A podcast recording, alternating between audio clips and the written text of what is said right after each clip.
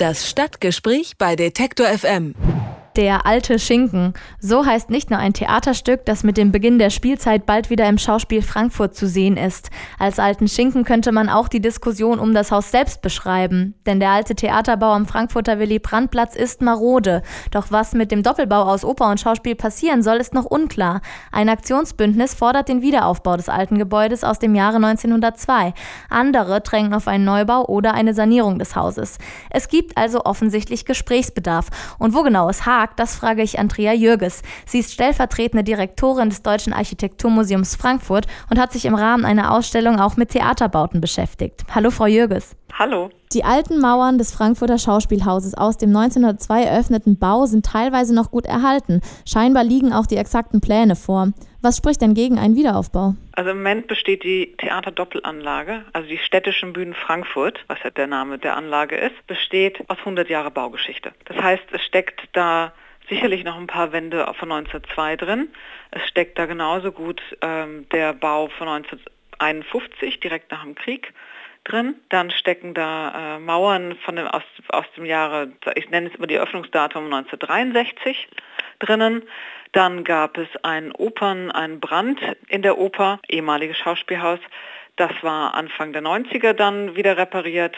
Dann gibt es Umbauten im Bereich Schauspiel, auch in den 90ern passiert. Dann gibt es die neuen Werkstätten, die 2010 fertiggestellt worden sind. Das alles steckt in diesem Gebäude. Und was spricht gegen einen Wiederaufbau, wenn so viel erhalten ist davon? Ich weiß nicht, wie viel erhalten ist, weil wenn Sie sich das angucken und einfach mal durch den Backstage-Bereich gehen, dann sehen Sie, dass es einfach ein sehr komplexes Unterfangen ist, einfach mal so etwas wieder aufzubauen.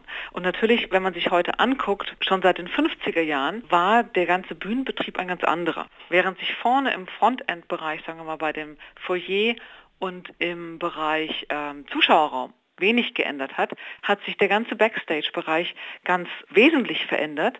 Da gibt es jetzt inzwischen halt Hinterbühnen, Unterbühnen, Seitenbühnen, Werkstätten, also der ganze Hinterbau, den gab es halt Anfang 20. Jahrhundert noch nicht, weil einfach die Aufführungspraxis eine andere war. Das heißt, wenn man jetzt wieder aufbauen würde, genau diesen Bau, dann würde es gar nicht kompatibel mit der Art von Theater sein, die man zurzeit betreibt. Nein, könnte man, also das, was heute in den städtischen Bühnen an Theateraufführungen passiert, in der Qualität und mit der Auslastung und dem Repertoire, könnte man nicht mehr machen. Man sieht das übrigens auch an der alten Oper Frankfurt. Das war ja früher die Oper. Die alte Oper in Frankfurt war früher die Oper, ist heute ein Gastspielhaus und Konzerthaus. Es gibt keinen Hinterbereich. Das heißt, auch dort könnte man heute Opern, wie sie heute aufgeführt werden, nicht mehr aufführen. Jetzt sagen die Befürworter dieses Wiederaufbaus, dass so eine Art der Wiederherstellung deutlich günstiger wäre als eine Sanierung. Immerhin würde die Erhaltung des jetzigen Baus laut der Machbarkeitsstudie fast eine Milliarde Euro kosten, wäre damit also teurer als die Elbphilharmonie. Muss man das den Steuerzahlern zumuten und sollte man da nicht die günstige günstigere Variante wählen? Ich kann nicht sagen, ob das die günstige Variante ist. Ich weiß nicht, wie die Gesellschaft auf diese Zahlen kam. Die Machbarkeitsstudie hat eins zumindest geleistet, sie hat eine sehr gründliche Untersuchung des Bestandes aufgenommen und hat natürlich Annahmen angenommen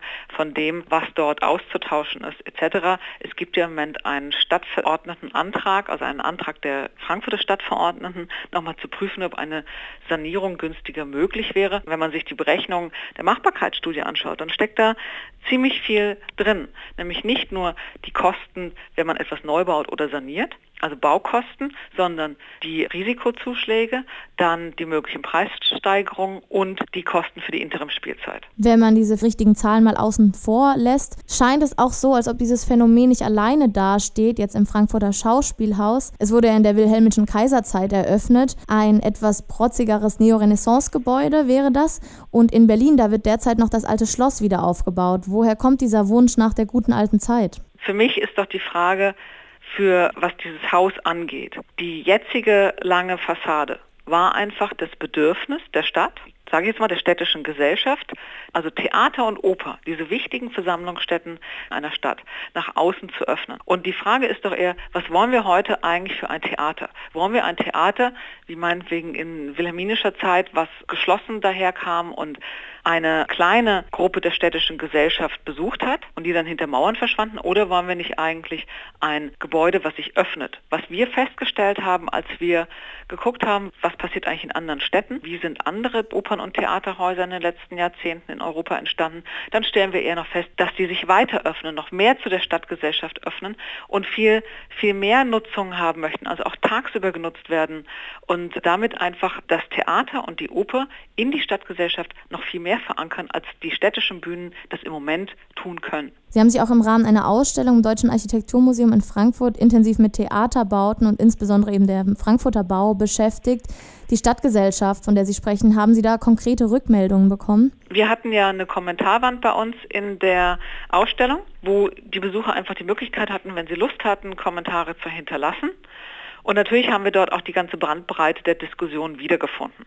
Also es gab ein paar wenige, die für den Wiederaufbau des Schauspielhauses, des alten Schauspielhauses waren. Es gab sehr viele Stimmen, die sehr gerne das lange Foyer mit den signifikanten Wolken, also mit dem Kunst am Bau da drin, gerne erhalten wollten. Es gab aber auch viele Stimmen, die sagten Neubau macht's richtig, macht's neu, macht's besser, weil natürlich auch die heutigen Anforderungen, wie ich es eben gerade gesagt habe, noch mehr Öffnung in den Stadtraum, noch mehr Öffnung zu der Umgebung, auch eine Möglichkeit. Auch der Standort wird diskutiert, wenn man zum Beispiel in einen Neubau denkt. Ist es Ihnen besonders wichtig, dass das Theater in der Innenstadt erhalten bleibt? Ich denke, grundsätzlich kann man schon sagen, dass Theater und Opernhäuser gut in der Stadt, also im Zentrum der Stadt aufgehoben sind. Aber natürlich kann man das gerne oder sollte man sogar diskutieren, wenn man über eine Sanierung oder Neubau diskutiert. Das gibt es halt auch in anderen Städten. Ist ja die Frage, wenn ich jetzt einfach nur saniere, oder am selben Ort neu baue, dann brauche ich für die bestehende Theater und Oper brauche ich eine Interimspielstätte. Das komplexeste äh, Bauwerk daran